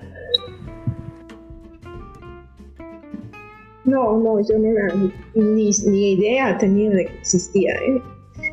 Cuando vi el título en la, ahorita que Carlos pasó la lista, de, yo me acordé de obediencia perfecta, no de desobediencia, pero nada que ver. Nada que es ver, una película. Y seguramente la veremos. con- eh, les digo amigos, yo la encontré en Amazon Prime, pero la verdad es que no me, no me pude dar el tiempo de verla y lo voy a, lo voy a hacer. Y ah, igual que mi mamá hacer un review express de The Bright Winner, yo voy a hacer un review express de Desobediencia. Eh, vámonos ahora a, a esta parte que, que finaliza nuestro, nuestra lista del día de hoy, que este, a este sí le dediqué tiempo y esfuerzo eh, porque realmente me, me atrapó. Yo creí que no me iba a llamar tanto la atención, pero me atrapó desde el primer episodio. Y no es una película como les comentamos al principio de este episodio, es precisamente una serie eh, que ahorita pueden ustedes, ver en Netflix porque es originario de ellos, original de ellos, que es ah, poco ortodoxa o unorthodox en inglés que es una serie que así a ra- grandes rasgos cuenta la historia de una chica que vive en una comunidad de judíos ortodoxos, ultra ortodoxos yo quiero decir. Eh, y es una historia muy interesante porque realmente, digo, fuera del contexto, así como dice, decía Cari cuando hablamos de The Breadwinner, no tiene que haber una guerra para que haya personas que estén o eh, que estén como en conflicto interno, ¿no? Es- y es creo que esta serie es una, una- un, gran ejemplo de ello, cómo realmente a, a un nivel bastante doméstico puede ser un, un tema muy grande, este, de, de- no, no sé, tengo varias palabras para describirlo, de, ah, de, simplemente tener en un plano muy básico a la- mujer y darle una importancia que realmente no tiene tanto el hombre, ¿no? O sea, yo creo pues, firmemente que los hombres tenemos que empezar a, dejar de creer que somos indispensables para, para las mujeres, ¿no? Y creo que esta, esta serie me lo dejó ultra claro al, al momento de verla. Sus cu- cuatro capítulos, amigos, solo son cuatro capítulos, se los pueden chutar fácilmente en una tarde. Y bueno, yo no quiero acaparar el tema porque pues soy el hombre, no quiero escuchar sus opiniones de ustedes que que Señora, por favor. ¿Yo? Bien, a mí me, sorprendió mucho esa, esa miniserie porque mm, yo ignoraba muchas de las cosas que sufren las mujeres judías. Yo digo, tenía idea, pero no pensé que fuera tan, tan difícil ser judía, ser mujer y ser judía. Eh, son demasiadas cosas con las que tienen que lidiar y- y yo le comentaba a Carlos cuando la vi, le dije, es que no puedo creer que, que sea tan difícil tanto para los musulmanes como para los judíos aceptar a las mujeres con todos sus derechos y por todo lo que hacen, ¿no? O sea, eso se me hizo así como mm, difícil de creer. Tan diferentes y tan iguales en ciertos aspectos. Ajá, ¿no? exactamente, ¿no? O sea, el- tan iguales en, en tratar a las mujeres pésimo, ¿no? Y, y hacerlas a un lado y, y- y- incluso hablar de, de situaciones fisiológicas como parte del rechazo, ¿no? De que son sucias, ¿no? Que no es que no pueden no puedes estar con tu marido porque está sucia, ¿no? Entonces El asunto del periodo, ¿no? pues Sí, sí, no sé, no sé si puedo ser. Sí, se marca como explícito, ¿no? te preocupes. Este, y, y- y- y tanta culpa que se crea en las mujeres por, por tratarlas así, ¿no? Por, por ese tipo de situaciones que ni siquiera son dignas de leer uno de los libros de, de ellos, ¿no? Recuerdo cómo se llama, pero uno de ellos ellos- es- no es para que lo lean las mujeres, pueden leer todos los demás, pero ese no. Y por otro lado, también me parecía que esta, la, en la miniserie pues se ve el viaje introyectivo de, de Este, Esti, Esther, hacia lo que ella es y lo que quiere ser, ¿no? Porque se va, no lo tiene tan claro cuando ella se va, ¿no? Solo se va porque no está a gusto, no está feliz, ¿no? Pero incluso ella, ella, este, decide buscar a su mamá. No sé si, es que no sé si Pues este, no está spoiler, no está este, spoiler. Busca a su mamá, pero también rechaza a su mamá inicialmente, ¿no? O sea, a pesar de que la busca, es, es difícil para ella aceptar lo que es su mamá. Y hasta ahí, porque si no son spoilers. Tú, Cari, que la viste, ¿qué opinas? ¿Qué te pareció? ¿Qué encontraste? Me gustó mucho, mucho, mucho. creo que queda claro, o bueno, me gustaría ah, dar la nota. Yo soy muy fan de, estudiar o por lo menos conocer o, o tratar de entender un poco como estas religiones que para nuestro contexto mexicano a lo mejor parecen como muy lejanas o muy desconocidas, hablo de un islam, hablo de un este, judaísmo, etcétera. Hay varias películas que, he visto a lo largo de pues, mi vida y que me han dado un poco de contexto de cómo funciona todo esto. ya tenía una noción básica de cómo son las, las comunidades ultra ortodoxas y definitivamente hay, hay de todo, ¿no? Están las mujeres que, que les encanta este estilo de vida que lo aceptan, que lo abrazan, que lo hacen suyo y, son felices en, este, en este estilo de vida, ¿no? Pero hay otros ejemplos como es el de Esti, que vale la pena mencionar que esta serie está basada en un libro, ah, una novela, que es una especie de autobiografía de una chica que, ajá, sí, sí, sí, que vivió estas circunstancias, ¿no? No es así como que se lo inventaron o fue así como el conjunto de, varias pláticas, no, definitivamente es como una experiencia vivida. Y que pues está muy padre que si tú te toca nacer en una familia judía ultra ortodoxa y te gusta y lo aceptas y va con, contigo, pues no hay problema, pero ¿qué pasa cuando no? O sea, ¿qué pasa cuando a pesar de todo lo que tú hagas, todo lo que tú intentes y todo el esfuerzo que le pongas, definitivamente no encajas en ese estilo de vida que es tu todo, porque este, estas comunidades son muy cerradas, incluso tienen su, su, su, propio lenguaje. No, eh, eh, eh, esta comunidad de la que habla la serie es, está en Nueva York, en Estados Unidos, y no hablan inglés, hablan otro, otro, otro idioma precisamente, precisamente como tratando de decir nosotros somos diferentes a todos ustedes y, este hermetismo que existe alrededor de pues de toda la comunidad, ¿no?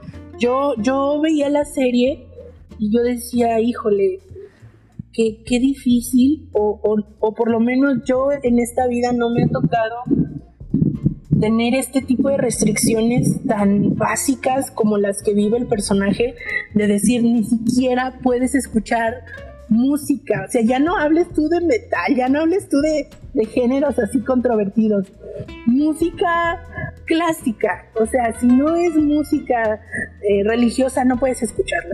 Y casi casi con permiso del rabino puedes escucharla, ¿no?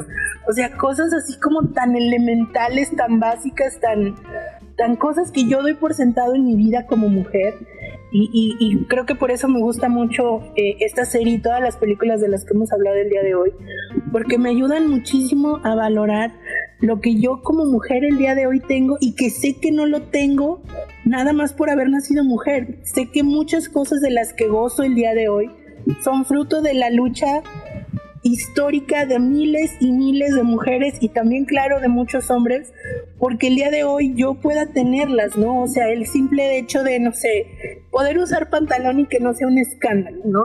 Como este, o sea, este no lo puede hacer, ella tiene que andar con falda toda cubierta, ah, no se le puede ver eh, ni Sí, claro, y luego el hecho de que tenga que raparse el cabello no es así como si quieres, no es como tienes que hacerlo porque tienes que traer la peluca puesta, ¿no? Entonces, híjole, creo que también con el, con el cuerpo, ¿no? Yo, yo, este, me impactó a mí la escena en que bueno, es que no sé si puedo hablar. Ah, tú dale, dale, dale. Amigos, este, si no quieren spoilers, mejor vayan a verla. Mi mamá va a hablar. Adiós. no, no. No, adelante, mamá. Ah, bueno, es que ah, ah, le tienen que explicar Sí, eso también. los agujeros que hay en su cuerpo, que, no los, que ya no los este, contempla todos, ¿no? Así se, se sorprende cuando le dicen, en tal lugar hay tal así.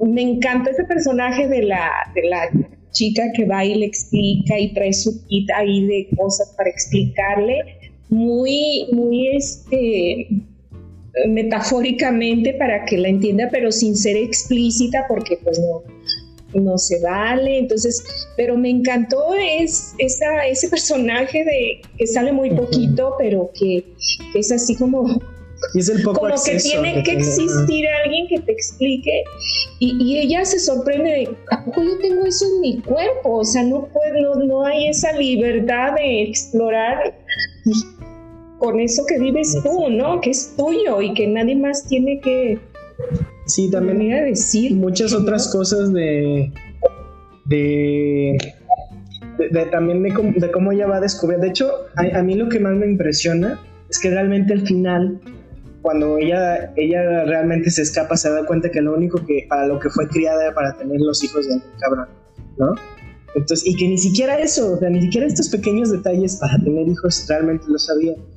Y uh, este, este tema de que hasta los 17 fue a la escuela y después Dios supo qué onda, también está muy cabrón. O sea, realmente como, como comunidad sí se segregaron. Hay una parte donde el rabino, bueno, no sé si era el rabino o la abuela, no sé quién caramba era, exponen por qué se están segregando. Que porque cada vez que hemos confiado en nosotros, o sea, nosotros la gente... Los han traicionado. Ajá, los han traicionado, ¿no? Hablan del apocalipsis, bueno, una especie de apocalipsis para ellos, del, este, del holocausto, hablan de, este, de, de muchas otras épocas donde los judíos realmente fueron como este, oprimidos, rechazados, de, de, estas maneras. Entonces, están realmente como que todavía muy dolidos. Por eso. Hay justificación, claro que sí. Sin embargo, te pones a pensar a nivel ya, este, como de cada individuo. Todos, cada uno de ellos tiene la libertad, o por lo menos debería tener la libertad de poder decidir si seguir estos dogmas o no, ¿verdad? Y hay realmente una presión cabroncísima que yo no hubiera podido con ella de o sea, realmente cuando ella dice es que tenemos a toda tu familia este, en nuestra cama. Porque, o sea, todos le dan consejos, la suegra es no me decepciones, este, o sea, está muy, muy cabrón. Entonces, digo, y todo esto no, no puede que no sea spoiler, porque la verdad el spoiler para mí es el final. El final es algo muy interesante. Em, es algo que yo realmente no me esperaba de alguna manera. No, no me lo esperaba, no me lo esperaba. Entonces, eh, es realmente una, una, buena opción para ver ahorita si tienes una cuenta de Netflix. Creo que es, es, algo que sí deberías ver. Eh, probablemente no, no a nivel familiar, te recomiendo que sea solo de 15 para arriba, amigos, porque pues si hay, si hay algunas escenas de exposición, no hay mucha violencia, si hay de repente por aquí, no por allá, pero, pero sí, el tema sí es muy delicado, sí, sí creo que es algo que deberíamos todos poder apreciar. Y además yo quiero hacer aquí un paréntesis de la actriz que interpreta a este. Realmente, no sé, yo creo que es excelente, ¿no? Además de que es una cosita así chiquita de veintitantos años, uh, ahorita les voy a conseguir el nombre porque no, no sé, no, no me lo sé, este, pero realmente hace un, un papel muy, muy bueno, o sea, sus expresiones realmente te llevan para todos lados, o sea, su expresión de impresión, su expresión de tristeza cuando grita, cuando llora, o sea, realmente te hacen meterte en sus zapatos. Incluso cuando le dicen que tiene, que, que, tiene un orificio. Sí, que tiene que ir a su, ver. Su impresión es, hasta te da risa. O sea, es que ella lo negó, dijo, no, no, yo no tengo eso. Ella, ya tengo nombre. Ella es Shira Haas y realmente es impresionante, creo que también vale la pena mucho para verla a ella, ¿no? Entonces, sí. Se me hace muy bueno. me gusta mucho también el actor uh, que hace del marido de ella, no recuerdo cómo se llama. Sí, a mí también. bien gordo, pero Fíjate eso, quiere decir que es bueno. Me cae gordo Sí, Amit Rahab que se es llama. el desertor y luego regresa y luego te ayuda. Porque, eh, Moshi, ajá, porque ese de plano le vale la vida, ¿no? Sí, claro, por supuesto. Pero el esposo del marido, fíjate que yo siento mucha empatía por él, porque él está en la misma situación de, de Etsy, o sea, de. Sí, sí, Etsy. Él, Esti, perdón. Él ha vivido de esta manera Esti, toda su vida. Entonces, ver que esto se le sale de las manos, que no es lo que le prometieron, que no están saliendo las cosas como le dijeron que iban a salir, para él también creo que es un impacto muy fuerte, porque él no sabe manejar esta situación. Está igual que ella, o sea, le han enseñado igual de poco, le han restringido lo mismo. A lo mejor él puede parecer un poco más en una situación más cómoda, porque definitivamente tiene más, más libertad que ella pero siento que también está atravesando una situación muy complicada y que él auténticamente hace un esfuerzo verdadero por tratar de entenderla y por ser un poco más empático. Creo que el final lo, lo muestra muy bien.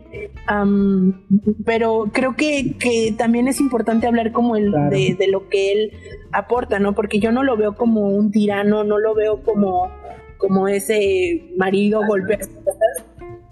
La verdad, la verdad es que, sí logro hacer empatía con él en Sí. ese lado de decir es que está igual de confundido, igual de desorientado y con las mismas limitaciones de comunicación que ella, ¿no? A lo mejor ella llegó a un punto de, de- de explosión en donde dijo es que de verdad auténticamente ya no puede más y pues tiene que, que tomar las medidas que toma y que de toda, toda, toda la serie creo que la escena que más me fascina y que, que es con lo que veo en mi mente cada vez que pienso en la serie es esta escena en donde está en un lago cuando llega a, a este nuevo lugar que no vamos a decir a dónde llega.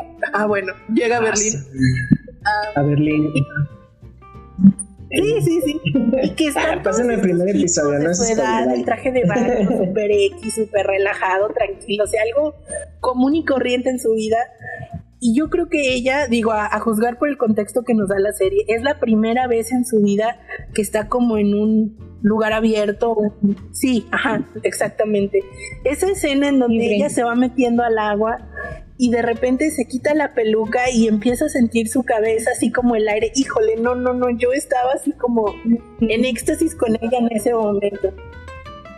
No, es que yo creo que Yo digo que es, material de es oro. bellísima esa escena. Qué Sí. rico.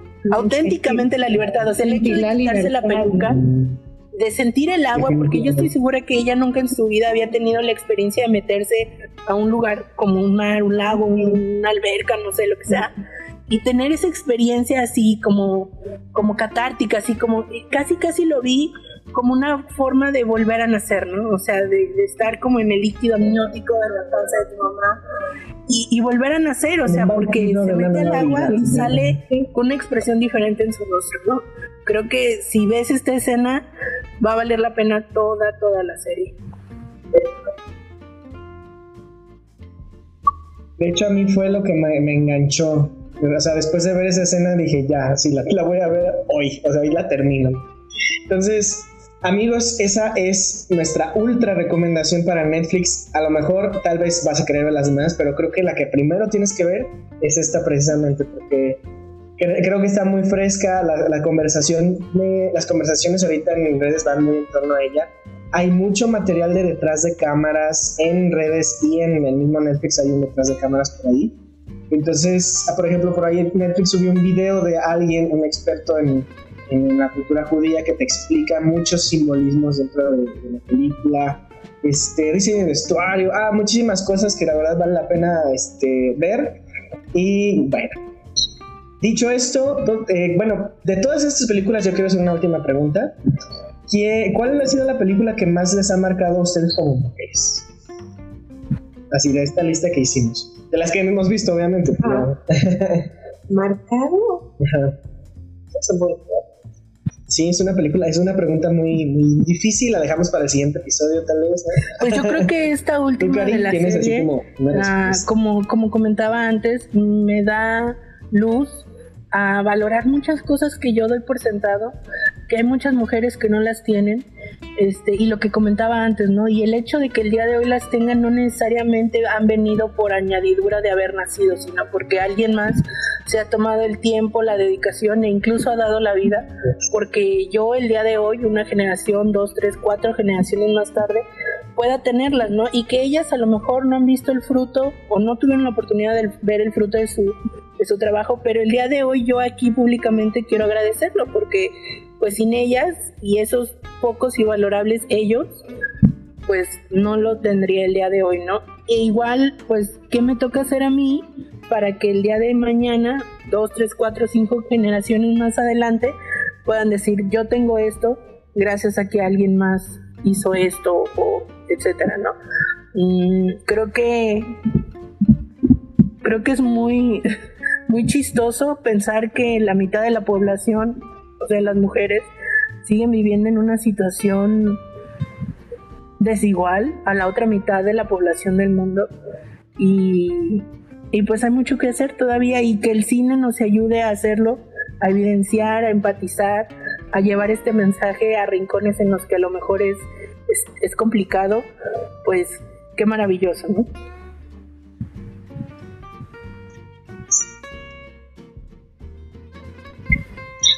Sí, a mí también yo creo que ortodoxa, no ortodoxa, o cómo se traduce. Poco ortodoxa en español. Poco ortodoxa, este, sí, por lo que les decía, que me sorprendió que en pleno siglo XXI y que haya mujeres que vivan esto y que, y que, pero que también podemos ver que te puedes liberar, ¿no? Y ojalá que haya, que llegue el día en que no tengamos que exigir derechos, que no tengamos que exigir igualdad, ¿no? Y no igualdad de que seamos igual que los hombres, que cometamos los mismos errores que los hombres. Eso no, eso no es, no es lo importante, no es lo de fondo. Y es lo que se confunde, ¿no? Yo no quiero ser igual que los hombres, yo quiero tener los mismos derechos.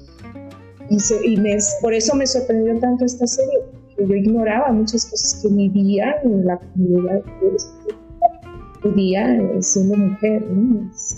Es, increíble, así como que dices, no puede ser, ¿no? Porque me parece que, que ahí, eh, que son un pueblo muy valioso culturalmente y que me sorprende que siendo ellos económicamente tan, tan eh, sí, y tan inteligentes como pueblo que han, que han logrado tener esa resiliencia de pasar por situaciones tan difíciles y superarlas, seguirse manteniendo unidos y, y costumbre, pero que no evolucionen esa parte de, de los derechos humanos y de, y de ver a las mujeres como algo más, más este, una parte importante. Sí, como parte importante y que no es indispensable, que no las vean como objetos, porque me parece que es parte de lo, de lo que plantea la película, ¿no? Y de que yo no quiero ser objeto y entonces aquí yo no estoy feliz, no me siento amada, porque eh, eh, vale la pena mencionar que ella al principio cuando acepta casarse, ella está muy convencida de, todo lo que está haciendo, de todo lo que le piden, de sus costumbres. Ella se ve realmente que va a hacer lo que... Y, si se acuerdan de su matrimonio, ella estaba feliz casándose a pesar de que... De que no sabía. A mí me, me hizo recordar mucho al mal querer de, Perdón, lo voy a decir, mi mamá me va a decir ah, otra vez con eso. Ustedes saben que Charlie es súper fan de Rosalía y este álbum llamado El Mal Querer, que es como su obra maestra, cuando me, atrevo a decir, habla de una historia muy similar de este... Está basado en una historia muy, muy antigua que es de una doncella que se casa con un, con un noble y, y que realmente uh, todo, es así como al final termina siendo un matrimonio muy, muy complejo, ¿no? Eh, él era muy celoso y este, la maltrataba y ese tipo de cosas. Aquí el maltrato es más psicológico, o sea, pero sigue siendo maltrato. Él la llega a culpar del por qué no son no llegan a tener su objetivo primordial como familia que son que es el tener hijos, ¿no? este, y que el único objetivo de la mujer es tener hijos. Y de repente es así de, es que el pedo es tuyo y no sé qué. Y, a mí me habla de eso como hombre, decir, güey, ¿en qué momento yo también he hecho este tipo de cosas, no? Cuando he comprado yo más a mis parejas por, este, por ser como son, que yo el realmente voltear a decir, ah, pero o sea, yo también soy parte de esto, o sea, soy, soy este, soy parte de la sociedad, soy parte de la comunidad, soy parte de esta pareja que estamos formando, entonces, este, sí, sí, la verdad es que realmente es una historia que vale mucho la pena ver, que ya lo hemos dicho dos veces en este episodio, ahora es hora ya de despedirse. Eh, muchas gracias como siempre amigos por estar eh, hasta este punto del podcast. Nos gusta mucho que te unas a la conversación. De una vez, de una vez quiero insistir en esta pequeña dinámica que estamos haciendo desde hace un rato. Mándanos por Anchor un audio donde nos digas es o nos cuentes la historia de esa película que te ha hecho llorar así berrear como bebé chiquito eh, para que formes parte de uno de los episodios de Cinechelas. Yo soy Charlie Acevedo. Me puedes encontrar en Instagram como Charlie Chelas Blog. Y como siempre, un placer. Quiero agradecer a, a Wendland y a las 18 cerveceras que hicieron esta fabulosa cerveza que probamos el día de hoy. Casi se me pasa. Una Brut Rosé Pink Flaminga. Amigos, vayan, realmente está, es una experiencia muy, muy interesante. Eh, y refrescante. Ahorita con el calor, me quitó el calor durante esta primera media hora del episodio, ya después fue un poquito más difícil, pero, wow, realmente vayan a verla. Repito, Pink Flaminga, Wendland Cervecería. Un placer, muchas gracias, Cari. Gracias, Carlos. Soy Ana, de Carlos. ¿Quieres dar tus redes sociales o hasta ahí? ¿O prefieres mantener la privacidad? Doy consulta. Ah, ella es psicóloga. Este, si quieren, este, si quieren consulta en línea, se los podemos pasar. Eh, y bueno. Igual que Charlie, yo también te doy las gracias por habernos acompañado el día de hoy. Yo fui Karina Mejía, fue un gustazo, Charlie, señora como siempre, un gusto. Y esperemos que haya sido de tu agrado este episodio, que nos cuentes si viste alguna de estas películas, si cuando las veas, qué te parecieron. Va a haber una segunda parte, definitivamente esto no se puede quedar aquí. Y pues quédate con nosotros porque de que hay chela y hay tema. Lo hay.